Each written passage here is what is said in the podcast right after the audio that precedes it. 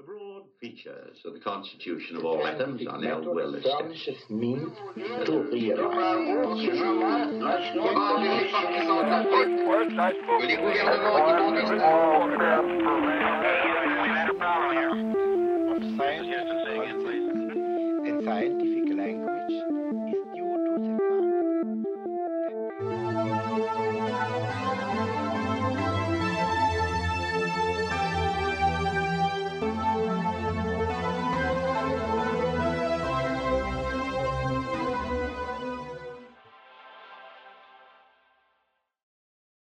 Хаос и борьба с ним.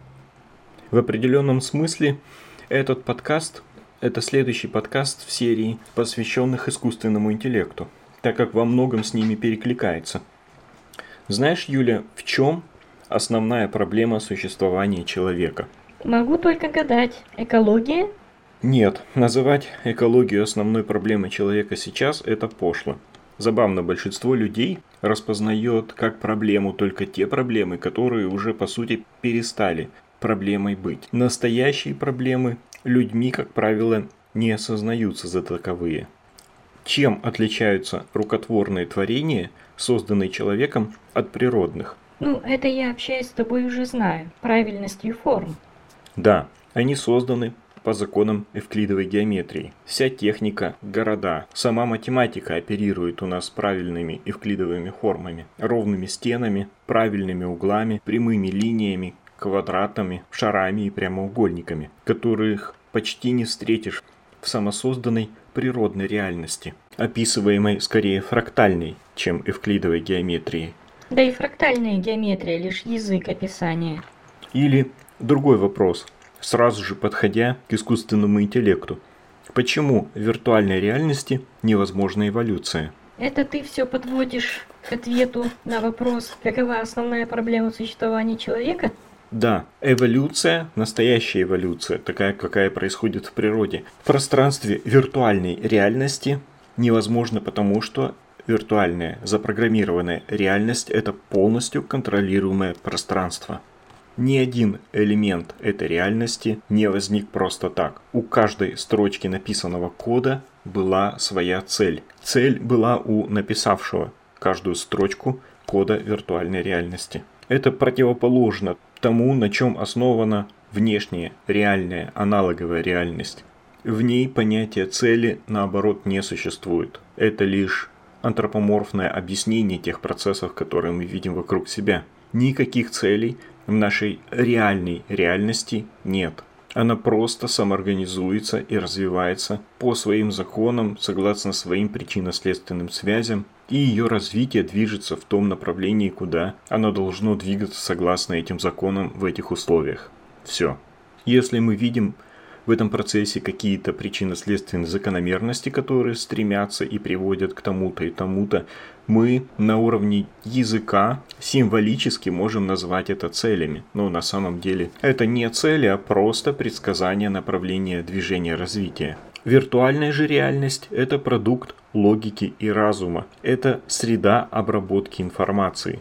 В ней изначально на системном уровне все полностью структурировано, обосновано и реализует ту или иную цель. Виртуальное пространство создания разума, а свойство разума – все упорядочивать. Наш разум, в принципе, создан для того, это его цель, его работа, чтобы внутри себя создать модель мира, моделировать внутри себя как-то происходящие во внешней реальности процессы, чтобы для того, чтобы их как-то предсказывать, находить закономерности, находить причинно-следственные связи и благодаря этому более эффективно строить стратегии своего поведения и таким образом выживать, побеждать в конкурентной эволюционной борьбе. На этом упорядочивании попытки привести все наблюдаемое в систему и найти законы движения и развития этих систем основана и наука.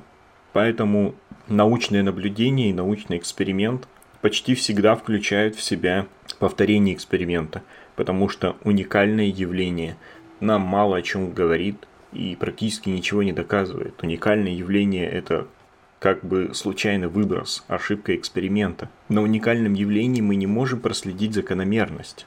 А позвольте весь эволюционный процесс это в той или иной степени уникальное явление. Потому что эволюционный процесс – это частный случай процесса самоорганизации в природе. Под каждым явлением самоорганизации есть базис из детерминированного хаоса. И этот хаос влияет на конечный результат процесса самоорганизации, так называемый эффект бабочки, бесконечные флуктуации, случайные события.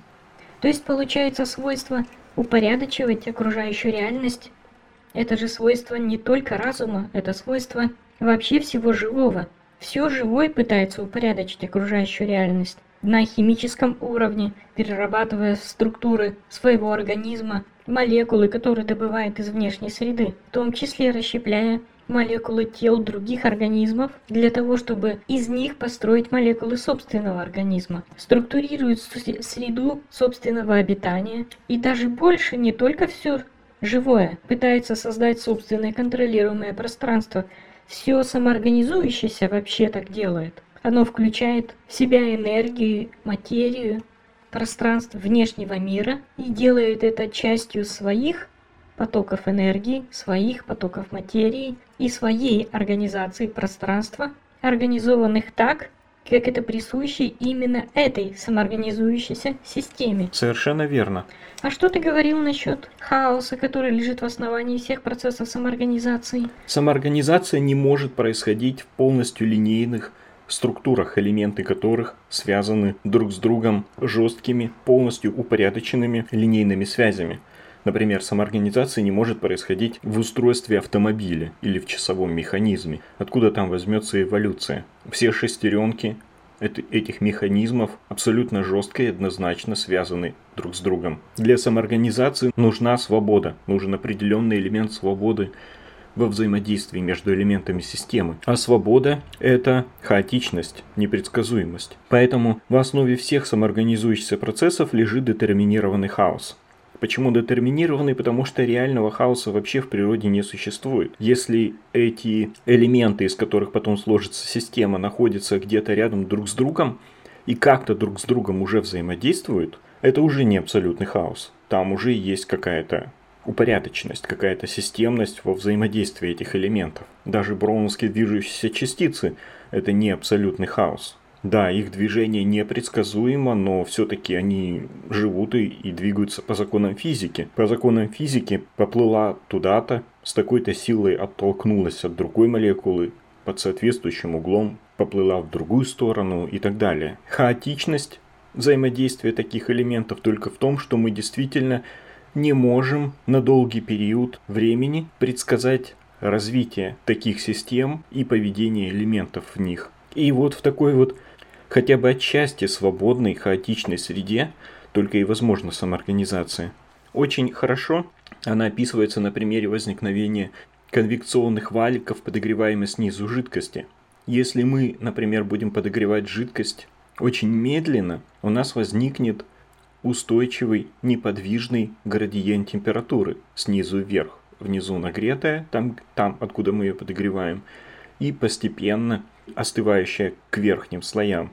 Но если мы будем начинать подогревать ее сильнее, то энергия через этот слой жидкости пассивно броуновским тепловым движением только отдельных ее атомов или молекул уже будет не успевать двигаться снизу вверх. И в этой жидкости начнут образовываться как бы такие кластеры.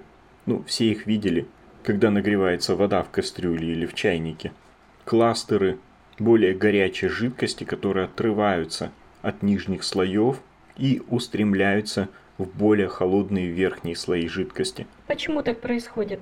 Каковы физические основы этого процесса, это только физики знают, но в целом понятно, что если мы нагреваем воду так сильно, что отдельные атомы и молекулы, двигаясь, не успевают передавать эту энергию вышележащим слоям, то такой кластер – состоящий из миллиардов молекул, оторвавшись и устремившись как единое целое вверх, способен передать гораздо большее количество тепла и энергии вышележащим, менее нагретым слоям за единицу времени, чем это смогли бы сделать отдельные молекулы. И таким образом процесс передачи и диссипации тепла ускоряется до такой степени, который необходим для передачи всей той энергии, которую мы передаем жидкости, когда ее нагреваем.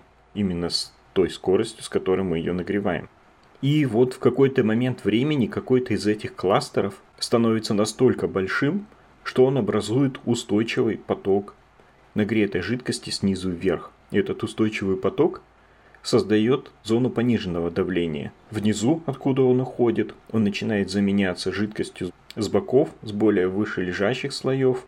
И с другой стороны, наверху, поднимаясь, он остывает, рассеивается и становится той самой более остывшей жидкостью верхних слоев. И вот этот вот устойчивый поток жидкости, горячий в центре, устремленный вверх и остывший по краям, возвращающийся вниз, чтобы возместить в нижележащих слоях жидкость, ушедшую вверх в зоне пониженного давления, и создает вот этот вот первый конвекционный валик вращающейся жидкости. Вот элементарный пример самоорганизации.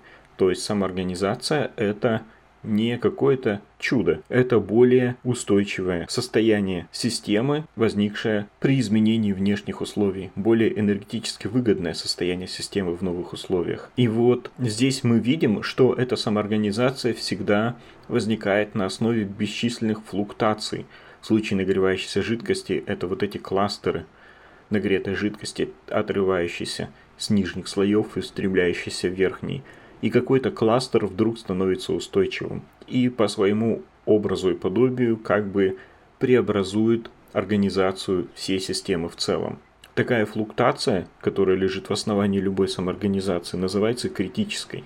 Эти же процессы есть в биологических системах, как самоорганизующихся. Да, и, в общем-то, они тоже лежат на поверхности. Процесс биологической самоорганизации мы называем эволюцией. И когда-то это начиналось с самозарождения жизни, это тоже был процесс биологической самоорганизации. И что является критическими флуктуациями в биологической самоорганизации? Мутации.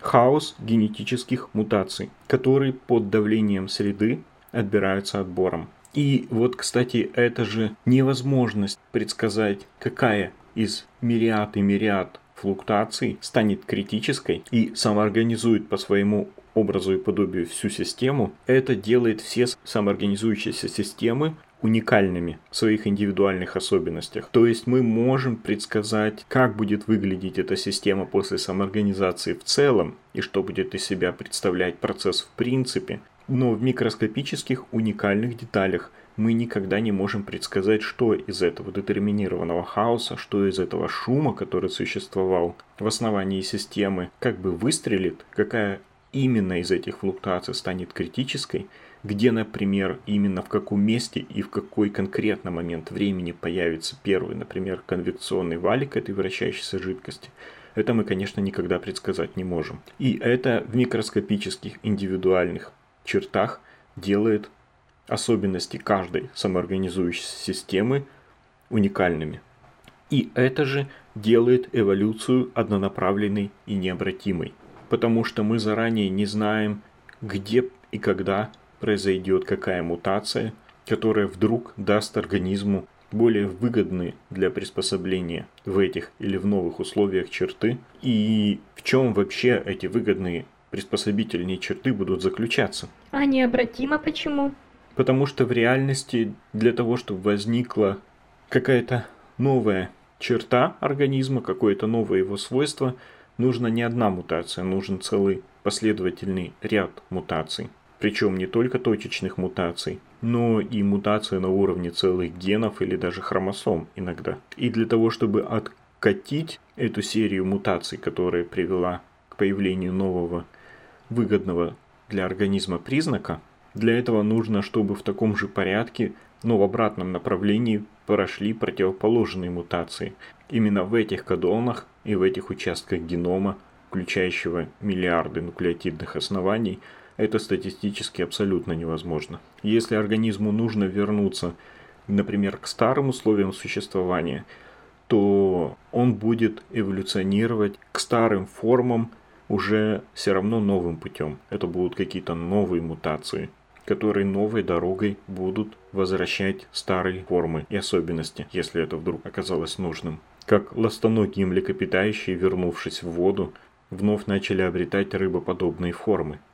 И вот этот вот подстилающий любой процесс самоорганизации хаос, он дает всем возникающим в нашем мире самоорганизующимся структурам еще одно важное и интересное для нас свойство – непредсказуемость. Непредсказуемость хода эволюции, непредсказуемость развития, непредсказуемость поведения этих систем. Поэтому эволюция всегда должна оставаться свободной эволюция всего. Мы можем рассуждать и моделировать только в рамках существующей парадигмы, в рамках существующей системы. В природе эволюция всегда выходит за ее пределы. Когда существовала только неживая природа, в мире не было сил, которые могли бы осознать эволюцию мира, приведшую к появлению форм живой материи. Когда существовали живые, но практически безмозглые существа, они уже могли чувствовать, но у них не было самой способности осознать следующую ступень эволюции возникновения разума, потому что у них у самих еще не было разума. У нас уже есть разум, и мы кажемся себе потенциально всесильными в возможности осознать и предсказать все возможные пути направления эволюции. Но так же, как и в случае неживой материи или не обладающих сознанием живых существ, мы всего лишь элементы гораздо более многомерного мира. Мы живем внутри собственного, созданного нашей эволюцией мироздания, и никогда не можем быть уверены, что это все, что существует. Не можем быть уверены, что когда-нибудь эволюция не сделает еще такого же грандиозного шага. И мы сейчас не можем осознать даже само направление этого шага, само наличие этого измерения, в котором будет проходить будущая эволюция, так же как безмозглые живые существа не могли по своей природе осознать направление эволюции, ведущее к развитию разума. Но, возвращаясь к виртуальной реальности, мы же можем моделировать эти процессы в виртуальном пространстве. Да, мы можем моделировать, но все-таки это будет вторичный процесс, потому что законы природы в виртуальном пространстве заменяются законами системы, которую мы создали. Хаоса в чистом виде и даже детерминированного хаоса в виртуальном пространстве быть не может. Это всего лишь имитация. В виртуальном пространстве не может быть реального броуновского блуждания частиц, не может быть каскада бифрукаций, через который развивается детерминированный хаос, с нерассчитываемым и непредсказуемым никогда до конца исходом развития. Число степеней свободы в реальных природных процессах всегда будет гораздо больше, чем в искусственной модели, в имитации. Мы никогда не сможем смоделировать окружающую реальность абсолютно полностью, потому что Ландау в свое время защитил диссертацию, описывая языком матричных вычислений взаимодействие двух атомов в молекуле гелия, всего лишь двух атомов в одной молекуле. Наблюдая за поведением электронных орбиталей даже в одной молекуле, состоящей из двух атомов, а особенно исследуя их в разных условиях, можно писать целые диссертации, изучать и изучать, и находить все новые нюансы их взаимодействия. Если же это какая-то сложная макромолекула, то даже она одна практически полностью никогда не познаваемо для нашего разума. Там всегда будет оставаться элемент хаоса. Из этих глубин непознаваемого всегда будет приходить элемент непредсказуемого, элемент непознанного. Это по поводу того, не является ли наш мир виртуальной реальностью. Да, это, конечно, абсолютно глупая идея. Ну, она просто лежит на поверхности, и поэтому приходит в голову каждому подростку. В прошлом, до появления виртуальной реальности, это была идея, может ли кукла ожить, потому что она напоминает живого человека. Может ли существовать зазеркалье, потому что с той стороны зеркала мир кажется таким же реальным, как и с этой. Может ли ожить картина, нарисованная талантливым художником? Мы видим формы, которые напоминают нам нашу реальность. Мы знаем, что это не настоящая реальность. И самое простое направление фантазирования для нашего разума – спрашивать себя, а что, если бы оно стало реальным? Или наоборот. Или наоборот. Да, что и происходит в случае этих фантазий. О том, что если наш реальный мир не реален, а всего лишь компьютерная имитация. Для просчета даже небольшого участка нашего мира, с какой мы можем измерить процессы, происходящие в природе, до миллионных, миллиардных и так далее знаков после запятой, рассчитать движение каждой частицы, взаимодействие каждого атома, каждой электронной плотности, каждой орбитали. Для этого понадобился бы компьютер размером со всю Вселенную. Так вот, вернемся к нашему хаосу. Эволюция, в том числе эволюция человека, основана на хаотических мутациях. Основана на мутациях, которые возникают хаотически и непредсказуемо где угодно в разных частях нашего генома. Мутаций возникает довольно много. И только единицы из тысяч или миллионов могут, всего лишь могут потенциально оказаться полезными в наших условиях и способствовать большей выживаемости и развитию организмов. А остальные мутации абсолютное большинство их вредные. И пример таких мутаций – это рак, раковые опухоли. Все, что повышает скорость и число мутаций в клетках нашего организма, ведет к развитию раковых опухолей. О боже, разумный персо- персонифицированный христианский бог, зачем ты создал рак?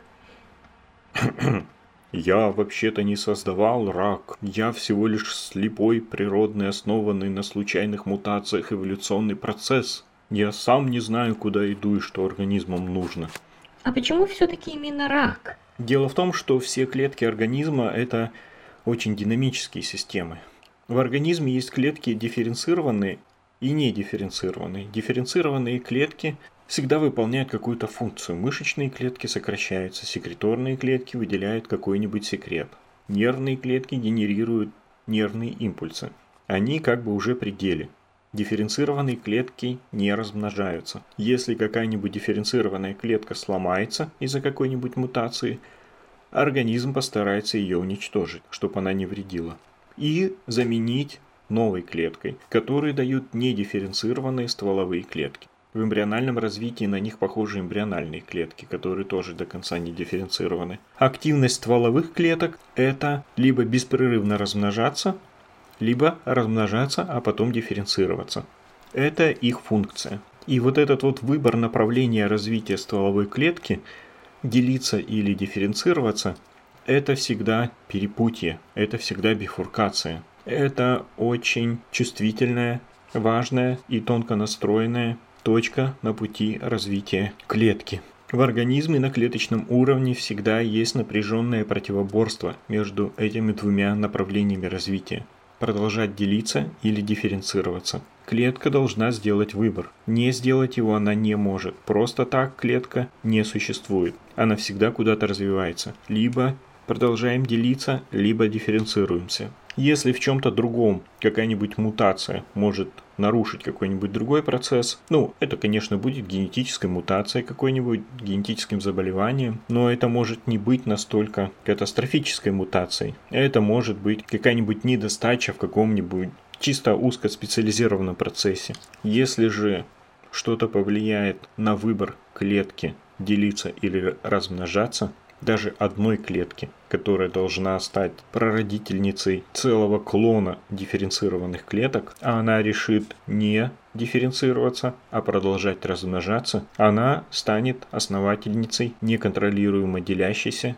и растущей опухоли. И тут уж мы точно обратим на нее внимание. То есть все мутации в природе равны. Может произойти какая угодно.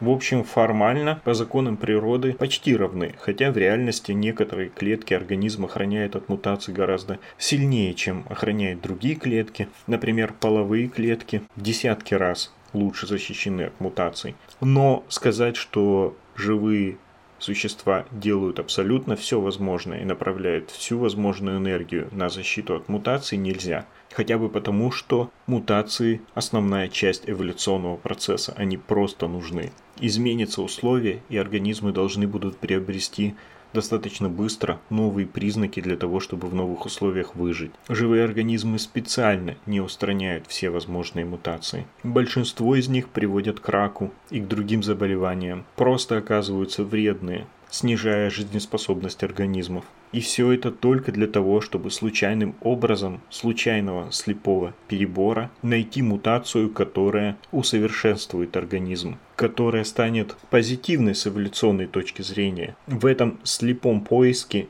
и есть весь смысл и все жертвы эволюции. Но мы же можем Теперь делать контролируемую эволюцию мы можем рассчитывать комбинации мутаций на суперкомпьютерах, и причем благодаря этому находить и осуществлять мутации, которые неосуществимы в природе, потому что некоторые мутации дают положительный для организма, нужны ему новые свойства, только, например, когда осуществляются вместе, когда осуществляется, например, 5 одновременных мутаций. И это статистически практически невозможно в природе. А особенно, когда если мы осуществляем эти мутации поодиночке, они оказываются вредными или даже летальными для организма.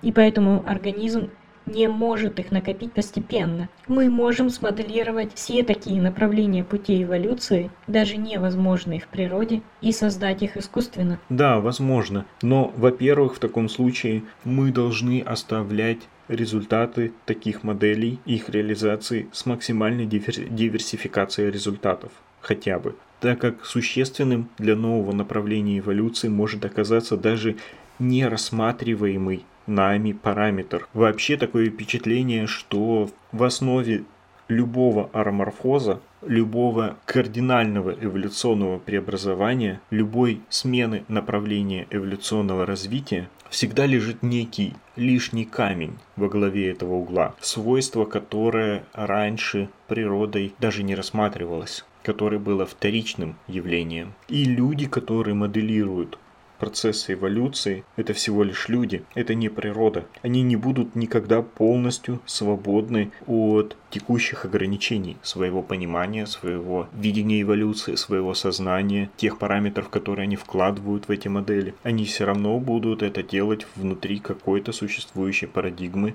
существующих знаний, существующей системы. Реальное же направление эволюции, если ее не остановить, если она будет продолжаться свободно, может лежать вообще не в области рассматриваемых человеком параметров. Эволюция вообще, я считаю, это универсальный вселенский закон и главная цель, говоря языком человека, движение материи на всех уровнях бытия. Вот это хаос на биологическом уровне. Конечно, нужно с раком бороться, и когда-нибудь мы его победим. Но надо понимать, что в основе нашей биологической природы всегда останется вот этот вот хаос, с которым мы будем продолжать бороться и будем продолжать его побеждать в виде рака, в виде генетических заболеваний, в виде метаболических отклонений, в виде чего угодно. Этот хаос лежит в основе нашей природы, в основе самой самоорганизации нашей биологической материи, в основе жизнедеятельности наших организмов. На молекулярном уровне мы, как самоорганизующаяся динамичная система, всегда боремся с хаосом и всегда на, нее, на него же опираемся. Если кардинально изменить нашу природу и устранить, попытаться устранить этот хаос, мы по меньшей мере не сможем эволюционировать. И, конечно, эволюция не нужна для того, чтобы выплатить кредит по ипотеке или сделать хорошую карьеру менеджера в своей компании, но дай бог человеку на этом уровне не дано будет решать свою судьбу как биологического вида или как сложнейшей эволюционирующей формы существования материи во Вселенной. А есть ли хаос на других уровнях организации материи? Пожалуйста, на социальном уровне. Зачем нужна преступность? Почему всем не внедрить в мозг чип контроля? Сделать всех послушными на 100%, полностью социально адаптивными зомби.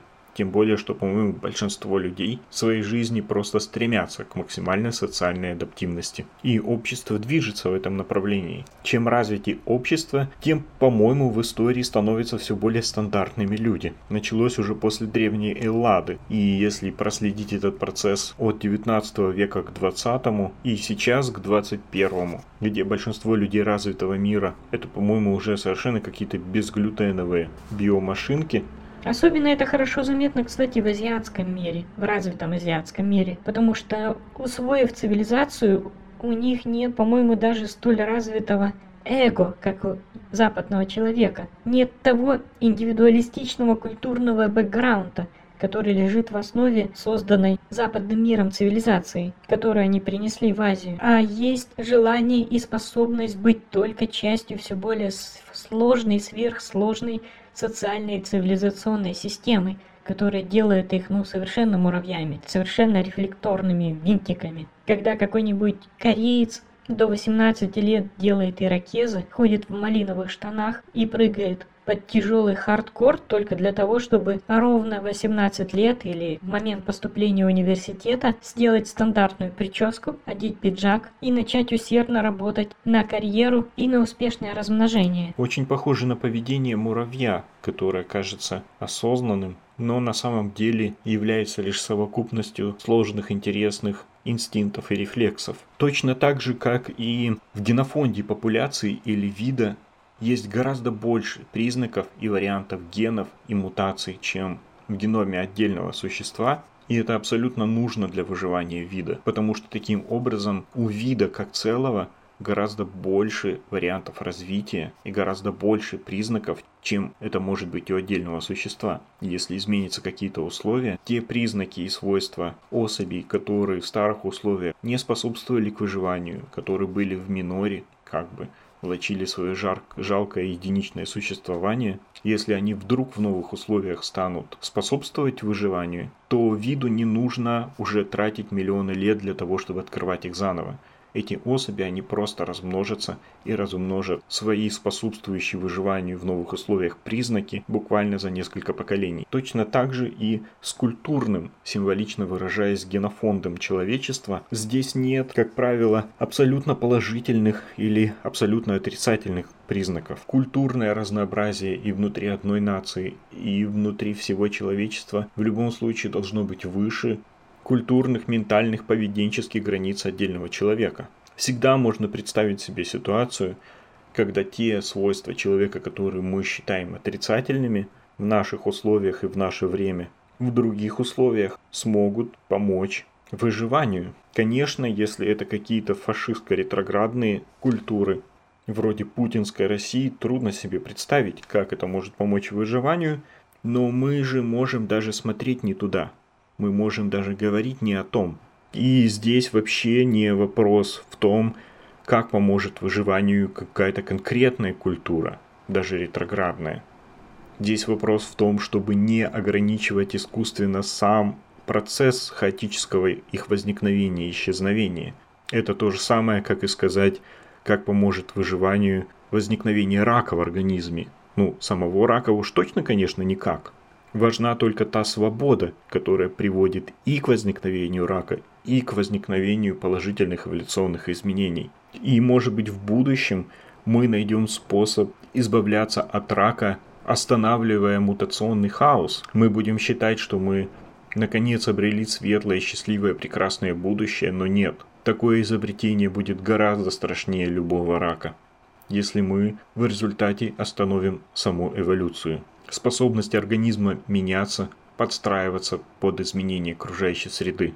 Мы же можем, например, рассматривать не саму фашистскую диктатуру, а как-то косвенно связанные с нею признаки, которые могут оказаться в каких-то условиях полезными. Например, американские демократы с их жаждой контроля и безопасности победят республиканцев и таки решат внедрить всем те самые чипы контроля, показывая по телевизору, по телевизору картинки убитых, изнасилованных и расчлененных детей, которым безответственные жестокие родители не внедрили вовремя отслеживающие чипы. И без этих чипов контроля свободными людьми останутся только, например, Латинская Америка, останется оплотом реально свободного человеческого «я». А в России, которая, конечно, будет совершенно рада еще первее поставить всем чипы, просто пассивное сопротивление масс, наученных многовековым сопротив... пассивным сопротивлением любой диктатуре, приведет к тому, что только госслужащим,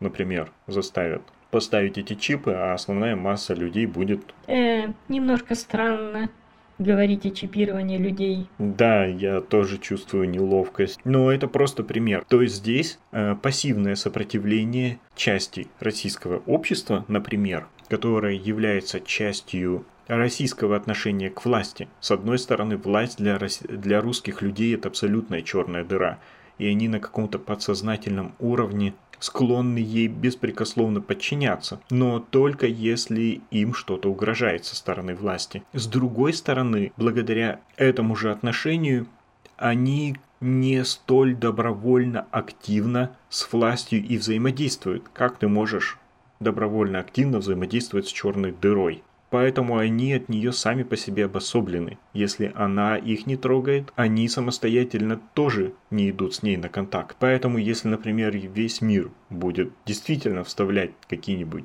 чипы контроля, то процент чипирования русских людей будет не сильно высок. Они даже прививки от коронавируса отказывались делать такой уровень личного недоверия к власти. Подчинение, если прикажут, но недоверие. Это может быть в этом или в каком-нибудь другом подобном примере тем самым лишним камнем, который мы даже просто не рассматриваем пока что. Но этот лишний камень является, но этот лишний камень может являться частью ущербной в целом социальной системы и психологии. Опять же, вопрос не в том, чтобы сейчас найти этот лишний камень, мы его сейчас не найдем.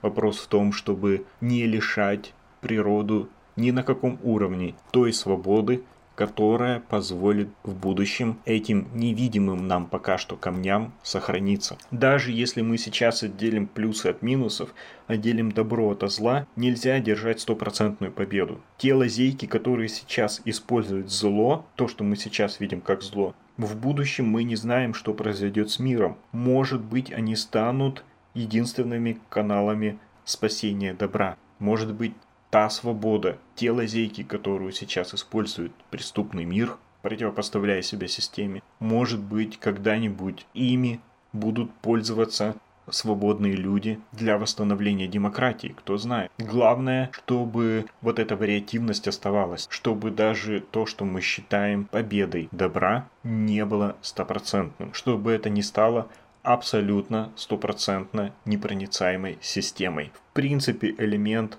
неопределенности, баланса сил, сосуществования и борьбы должен оставаться. И если он есть в такой системе, всегда будут какие-то флуктуации. Всегда будет элемент неконтролируемого поведения. И, конечно, подавляющее большинство флуктуаций будут отрицательного свойства. Например, девиации, например, преступность например, психические отклонения, потому что в природе, в принципе, всегда больше отрицательных мутаций. Но они должны существовать, потому что должно существовать само пространство свободы, само пространство вариантов, пусть кратковременно возникающих и до конца не реализующихся в наших условиях и в наше время. Вот, кстати, еще один пример. Можно снова вернуться в область физиологии. В практически полностью стерильном западном мире сейчас чуть ли не у всех какие-то астмы и аллергии. Почему? Потому что в стерильных условиях не развивается иммунитет, который должен развиваться с рождения и развиваться именно в нестерильных, опасных для организма условиях, через болезни, через воспаление, через тренировки иммунитета. Наша природа основана на хаосе и борьбе. В собой нашей природе мы не можем существовать в абсолютно контролируемых и стабильных условиях, которую пытаемся, естественно, создать, как существа разумные и приспосабливающие саму окружающую нас реальность. Мы, в отличие от неразумных живых существ, не только сами меняемся и эволюционируем, мы меняем реальность, в которой живем. Мы создаем ее под себя. Но это же конфликтует с нашей природой существ, живущих в хаосе внешнего мира, с ним борющихся, его вечно упорядывающих и опирающихся на эту борьбу в своем развитии. Если этой борьбы не будет, мы начнем деградировать, как деградирует в стерильных условиях наш иммунитет. Тоже и в психологии. С одной стороны, это прекрасно, когда мы эволюционировали до индивидуального подхода к проблемам каждого человека и до уважительного к нему отношения, но человек в результате попадает в психологически те же самые стерильные условия. И в результате в этом стерильном пространстве то, что раньше для человека не было проблемой, вдруг пропорционально этой стерильности – пропорционально существующим псевдопроблемам, для сознания человека раздувается до размеров настоящей проблемы. Как небольшая инфекция при развитом иммунитете нами даже не замечалась, но если иммунитет в стерильности полностью не развит, эта небольшая инфекция может стать проблемой. Так и в стерильных психологических условиях любой школьный конфликт, бедный ребенок меняет школу и ходит к психологу, секс не приведший к браку, который, подумав пару лет, вдруг женщина решает, что она на самом деле не очень-то и хотела этого секса, и теперь ей уже кажется, что ей тогда не так уж сильно и понравилось, а к тому же он, гад такой, не захотел жениться, поэтому буду-ка я теперь вдруг считать, что это было насилие, точно, и буду начинать лечиться от этой травмы. В Новой Зеландии есть теперь забавная мода, это как пример абсолютно стерильного пространства. Новозеландцы проверяют свои дома на наличие следов то ли наркотиков, то ли продуктов приготовления наркотиков. А эти следы, знаете, теперь найти можно где угодно. Все эти исследования, где в горных реках находят следы наркотиков. То есть это организм настолько сложная, заполненная органическими веществами система, что если сделать тесты достаточно сверхчувствительными, то положительный результат можно, наверное, найти где угодно. И вот новозеландцы любят проверять свои дома, которые покупают или снимают, или даже в которых сами живут, на вот эти вот следы то ли наркотиков, то ли продуктов изготовления наркотиков, и находят их. И тогда считается, что этот дом опасен для жизни. И они не только из него сразу же уезжают, они бросают там все вещи, все предметы и всю технику, потому что считается, что они заражены этими то ли наркотиками, то ли продуктами приготовления наркотиков. Да, вот в полностью безглютеновом мире, полностью безопасном мире разум заполняется созданными им же и информационной средой галлюциногенными драконами. Мир становится заполнен мнимыми опасностями. Это естественное свойство разума, сознание, которое, как и все проявления живых биологических организмов, должна существовать вообще по-хорошему в мире полном опасности, там, где он и развивался, настоящих опасностей. Наша природа не предназначена для существования в полностью стерильной среде. Если среда становится полностью стерильной, как в Новой Зеландии, все начинают опасаться какого-то места, где кто-то когда-то на кого-то один раз напал. Они проходят через это место, и им страшно, они его опасаются. Вся наша природа, как и природа нашего мира, основана на противостоянии внешнему хаосу, флуктациям, генетическим, социальным, экономическим, личностным, иммунным. Это борьба, это существование в хаотическом мире, наша природа. Помести нас в полностью контролируемые условия, и мы начинаем деградировать, потому что этой борьбой мы не только защищаемся, мы не только поддерживаем свой текущий уровень, мы ею растем и ею эволюционируем. Мы, как самоорганизующиеся системы, опираясь на эти толчки и флуктуации, стремящиеся нас разрушить, только совершенствуемся. Мы динамические системы, у нас вообще нет состояния покоя. Если не вверх, то обязательно вниз. Но развитие в мире хаоса не может быть без жертв. Выбирая безопасность, а не свободу, мы подписываем себе смертный приговор. По крайней мере, пока мы еще не виртуальные существа, а живые существа реального мира. И имеем реальную человеческую природу. Так, получается, по-твоему, в этом главная проблема человека? Да. Мы, как существа разумные, пытаемся упорядочить мир и создать максимально упорядоченную идеальную систему для своего существования. Мы это делали и раньше, но сейчас, став очень разумными и создав мир технологий, мы научились делать это на все более совершенном, продвинутом уровне. Научились создавать абсолютно контролируемый, абсолютно стерильный, абсолютно безопасный во всех отношениях мир. И это уже противоречит самой нашей природе, которую мы фундаментально изменить не можем. Потому что весь этот процесс даже создания контролируемой окружающей реальности – это продукт функционирования нашей самоорганизующейся, до конца неконтролируемой, основанной на хаосе природы. То, что мы пытаемся создать, становится противоречием для той природы, которая привела к созданию всего этого. Почему так происходит? Ну, потому что Наш разум стал слишком силен. В принципе, изначально, как у всех живых существ, а развитие разума идет в эволюции у всех линий млекопитающих, мы должны были приобрести только некоторые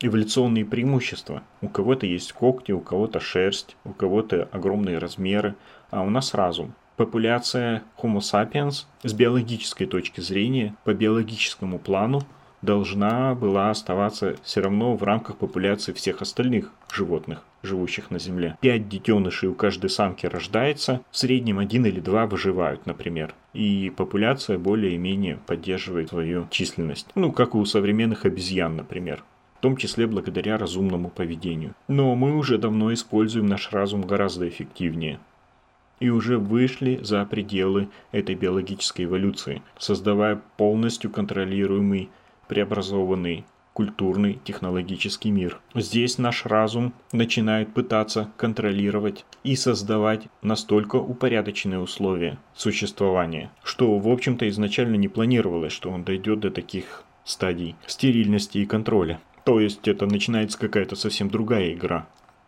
А почему, кстати, разум стал таким всемогущим, что вышел за пределы биологической системы координат с ее эволюцией, стабилизацией численности человеческой популяции и отбором?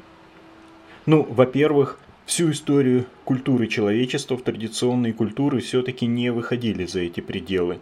Такой уровень контроля среды стал возможен только в 20 веке с развитием западной цивилизации, науки и технологий. А обязательно ли в развитии разумных существ именно эта форма цивилизации, которая приводит к технологическому развитию, как бы вроде бы это вполне естественное закономерное продолжение эволюции человеческого разума, но с другой стороны почему-то человечество десятки тысяч лет не выходило прямо на этот путь развития, оставалось в рамках традиционных культур и цивилизаций, ограниченных по своей способности создавать искусственное окружение и контролировать материальный мир. Чем отличается западная цивилизация, которая преодолела этот порог от традиционных, в принципе, известно. Но насколько этот скачок, который сделала западная цивилизация в развитии человечества, он неизбежен вообще в развитии разумных существ? Здесь большой вопрос.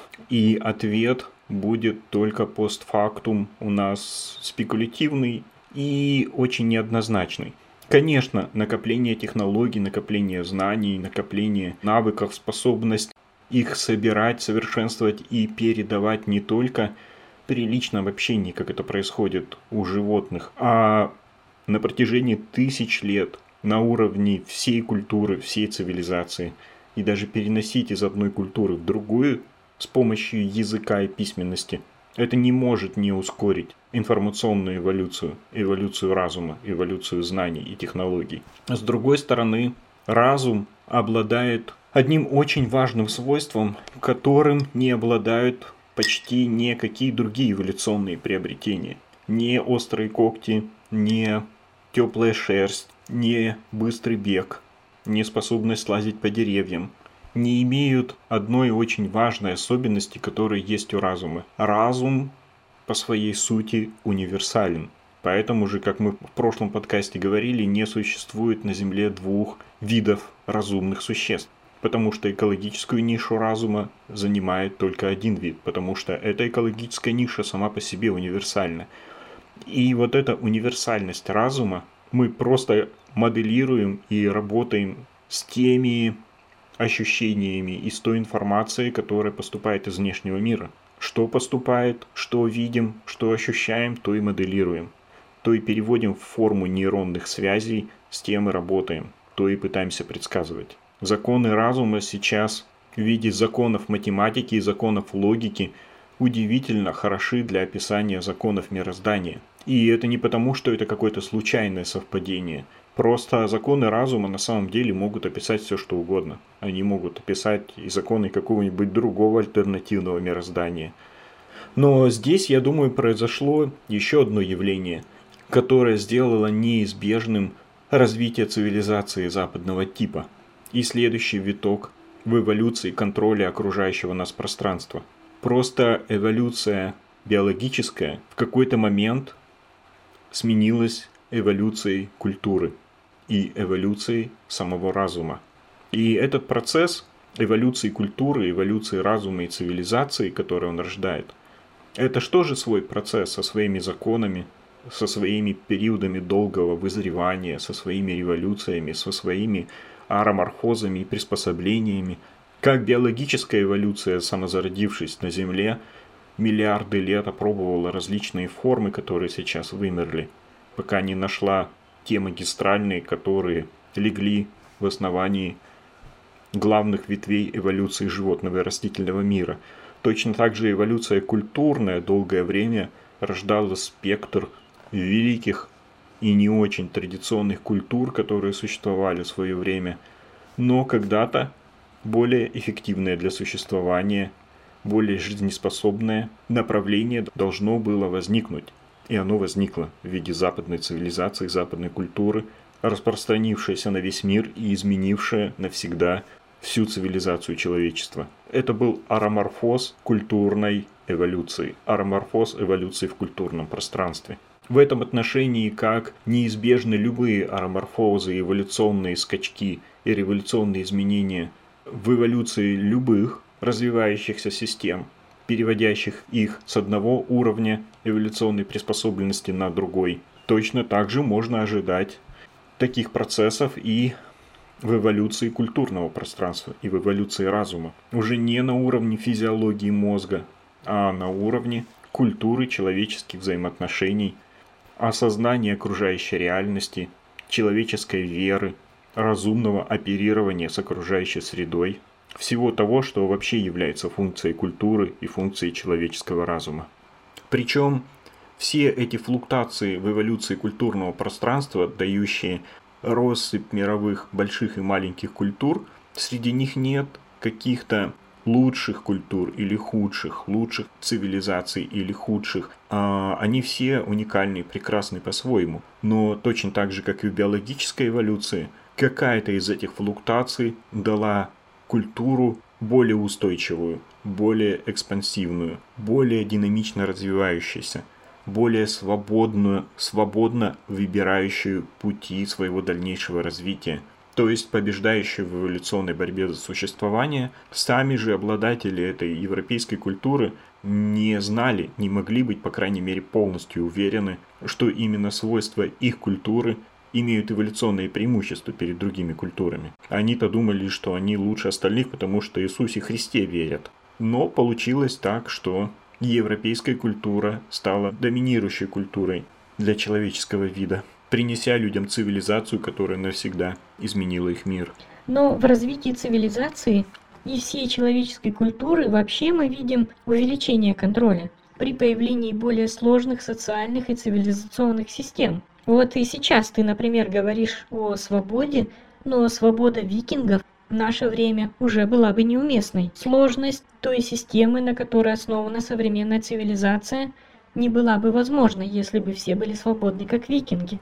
Да, э, степень свободы действительно здесь меняется, и уровень системности увеличивается, но суть остается. Ну и выбрав, например, безопасность, человек продолжает конструировать какие-то новые цели, пусть внутри даже совсем виртуальных реальностей, но он продолжает за что-то бороться.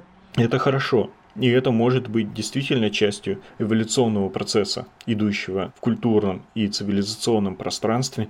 Но главное здесь, чтобы не отбирать у человека хоть какие-то элементы неконтролируемости. Должен быть шанс выйти за пределы системы. Причем Возможно, сейчас он даже не нужен. Главное, чтобы сам шанс оставался.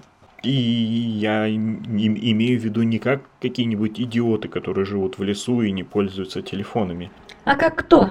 Ну, не знаю как человек будущего, ребенок которого не будет ходить к психологу после школьной драки, шугаться всю жизнь от психоделиков или от их следовых количеств, или как последний уебок снимать на сотовый телефон человеческую трагедию, которая разыгрывается перед ним на улице, если он явился ее случайным свидетелем. Необходимость в свободе от безумной системы проще и ближе, чем лес. Хотя и лес помог бы. Спартанцы для этого на несколько лет отправляли детей выживать в лесу.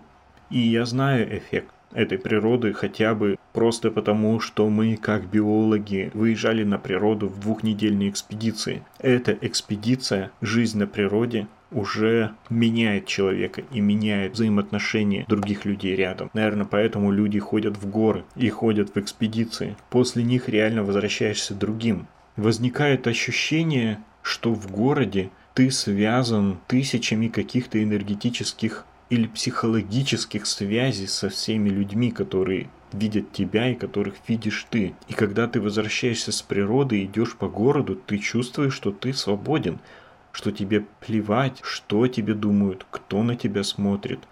Ты прям физически чувствуешь, что вот этих нитей, сковывающих, связывающих тебя с другими людьми, что их нет, что ты личность, что ты сам по себе, что ты свободен. А потом за несколько дней в городе они снова постепенно восстанавливаются. И это ощущение, оно проходит. И ты снова начинаешь чувствовать взгляды людей на твою обувь. Даже если тебе все равно, ты все равно их чувствуешь. Даже если ты сознательно им сопротивляешься. Вот когда ты возвращаешься из леса, тебе реально все равно. Эти нити, ведущие к другим людям, ненужным и неинтересным тебе, они действительно разорваны. Какая еще свобода? Бутылку пива называть алкоголем и говорить об, об обезвоживании организма через несколько часов без бутылочки воды. Чувак, что такое реальное обезвоживание? Первый день ты просто немножко хочешь пить. Во второй день ты очень сильно хочешь пить и мучишься от жажды. В третий день у тебя пересыхает горло и все болит. Ты начинаешь хрипеть и слабеешь от отсутствия воды. И только потом уже начинается обезвоживание от которого ты там можешь потерять сознание или еще что-нибудь. Хотя, знаешь, Юля, у меня на этот счет есть гипотеза. Возможно, действительно западные люди, не отхлебнув в течение 3-4 часов воды из своей бутылочки, могут стать обезвоженными. Эта теория у меня возникла, когда я вспоминал соседа моей бабушки, который десятилетиями пил водку так, что я каждый раз видел его опухшим и с испариной на лице. И он оставался жив. И вот я все время думал, если организм настолько устойчив, как люди безглютенового мира могут чувствовать вред от алкоголя такой, что называть алкоголем там бутылочку пива. И тут мне пришла в голову идея. Быть может, организм адаптируется. Он приспосабливается к тому уровню негативных воздействий, которые на него оказывают он как-то перестраивает свою работу так, что, например, вот этот сосед десятилетиями пьет, десятилетиями опухает, опухает, десятилетиями у него трясутся руки и лицо в испарине. Конечно, это плохо, конечно, продолжительность жизни его сокращается, но он не умирает настолько быстро, насколько, казалось, мог бы умереть. Потому что организм своей физиологии адаптируется к такому мощному уровню негативного воздействия, перестраивается, оптимизируется, находит пути внутренней защиты. Если же, например, другой организм живет в полностью стерильных условиях, то там эти уровни защиты не найдены. И от бутылочки пива, которую организм более приспособленный даже не заметил бы, у этого организма, который даже не начинал ни к чему адаптироваться, приспосабливаться и хоть как-то защищаться, наверное, от этой одной бутылочки алкоголя будет уже какой-то вред. И поэтому, да, алкоголик живет меньше человека, ведущего здоровый образ жизни, но именно из-за этой перестройки когда организм подстраивается под тот уровень шумов, под тот уровень негативных воздействий, которые у него есть, благодаря этому разница в продолжительности жизни между, например, алкоголиком и неалкоголиком не три раза и не пять раз. И человек, ведущий абсолютно стерильно здоровый, безглютеновый образ жизни, не доживает до 200 лет именно поэтому. Просто у этого утонченного организма самые утонченные Самые мелкие толчки со стороны окружающей реальности причиняют тот вред, который они не причиняют у более устойчивого организма, сталкивающегося с более сильными негативными воздействиями. То же самое витамины. Они теперь пичкают себя бесконечными витаминами. Но позвольте, а разве мы как бы всю жизнь от природы не из еды получаем нужные витамины? К тому же, если в прошлом люди там жили на чашке пустого риса в нищете, то сейчас все питаются более-менее разнообразно, кроме голодающих в Африке. Возможно, вот этот вот переизбыток витаминов, которые они теперь употребляют даже искусственно в виде таблеток, он тоже ведет к деградации организма. Организм в норме должен работать и испытывать хоть в чем-то недостаток хоть за что-то бороться. Хотя бы, блядь, за то, чтобы трудиться и из еды, как все живые существа, извлекать все, что ему нужно. Если ему просто давать витамины в переизбытке в чистом виде, в виде таблеток, возможно, он действительно прекращает извлекать их нормальным физиологическим образом из еды, откуда он их должен извлекать. И тогда такой человек, перестав жрать витамины таблетками, начинает испытывать недостаток витаминов. А, и еще эта идея пришла ко мне во время коронавируса, когда я узнал о системе дыхания, которую рекомендуют больным коронавирусом легким, когда часть легких поражена и человек начинает задыхаться. Это глубокое и медленное дыхание. Человек в таких условиях должен научиться обходиться меньшим количеством кислорода человеку хочется насыщать э, кровь кислородом так, как он это делал в своем здоровом состоянии. И человек начинает дыхать очень глубоко и часто и задыхаться. Ему кажется, что он задыхается. Так вот, нужно начинать дышать медленно. Как будто ты занимаешься какой-то особой техникой замедленного дыхания для того, чтобы уменьшить концентрацию кислорода в крови нужно начинать дышать медленно и глубоко. И тогда организм как бы привыкает брать больше кислорода из меньшей частоты дыхания. Он приспосабливается использовать кислород экономнее и извлекать его из доступного воздуха с большим КПД.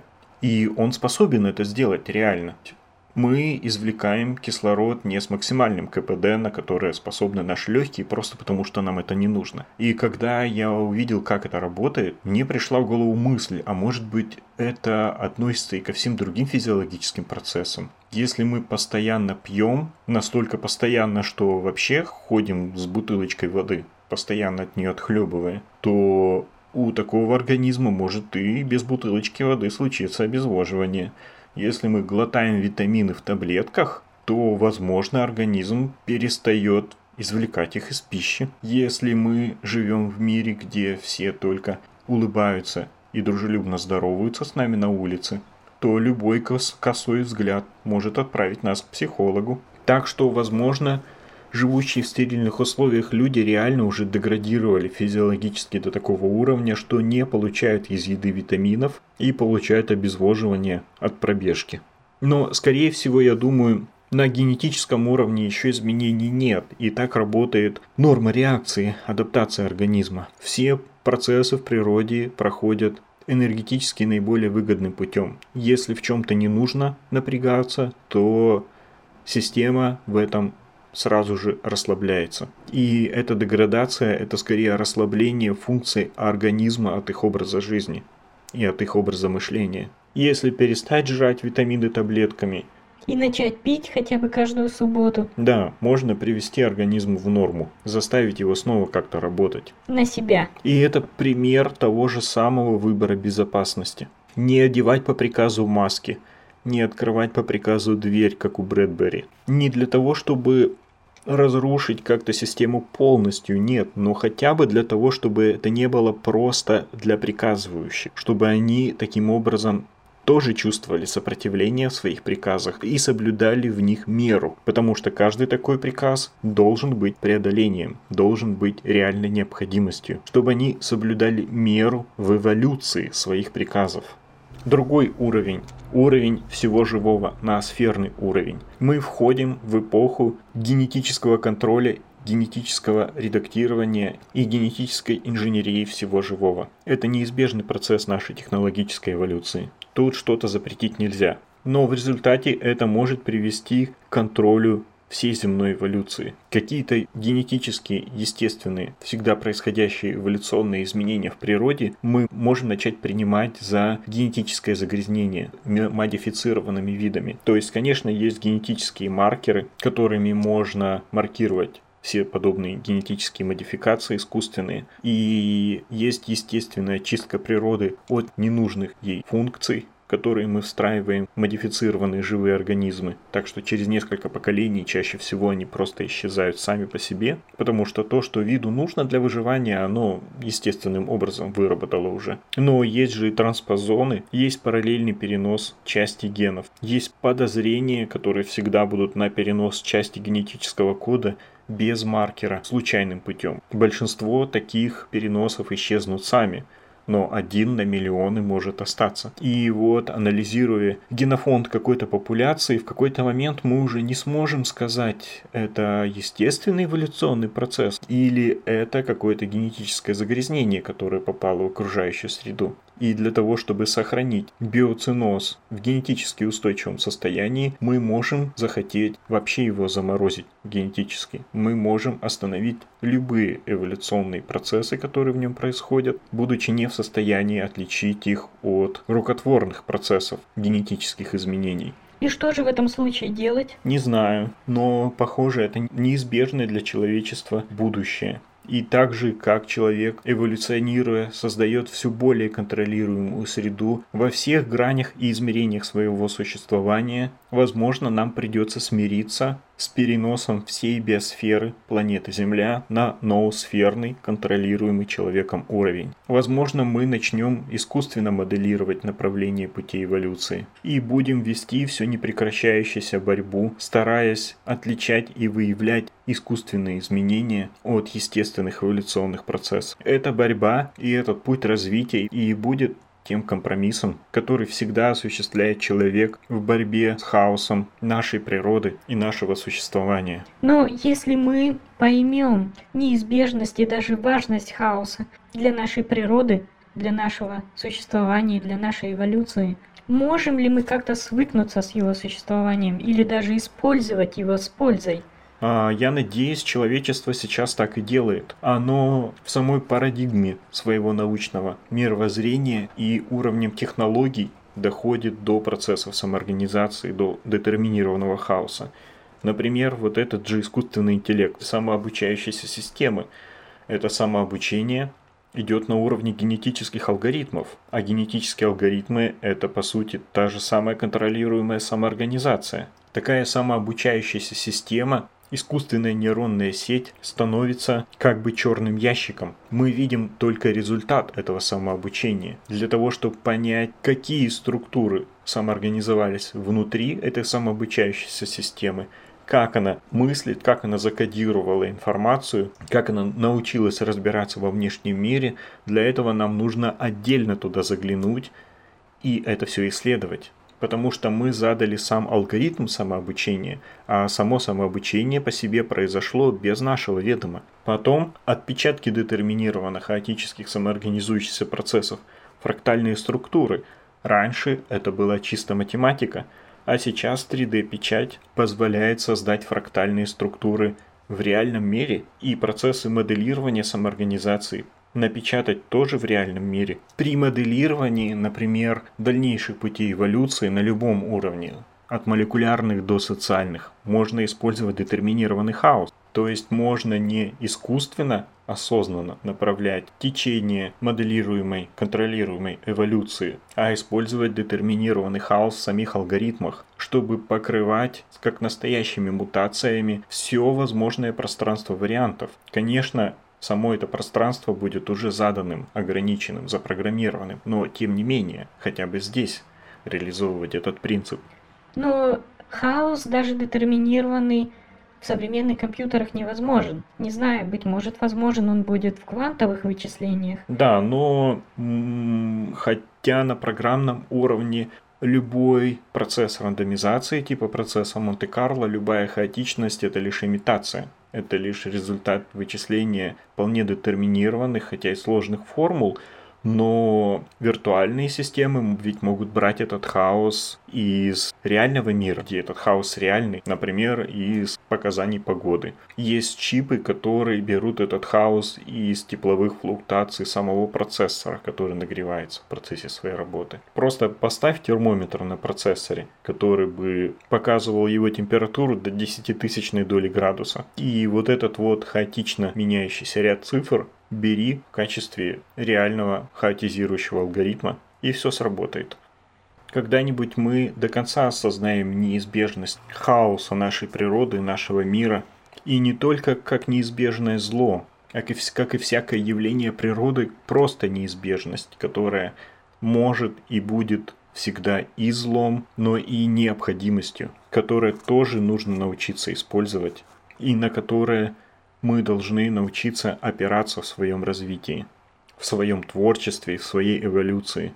Поэтому на следующем уровне развития человечество должно принять этот хаос и принять свободу, принять принцип неопределенности и неконтролируемости, на который нельзя покушаться, для того, чтобы выжить, эволюционировать и для того, чтобы оставаться людьми.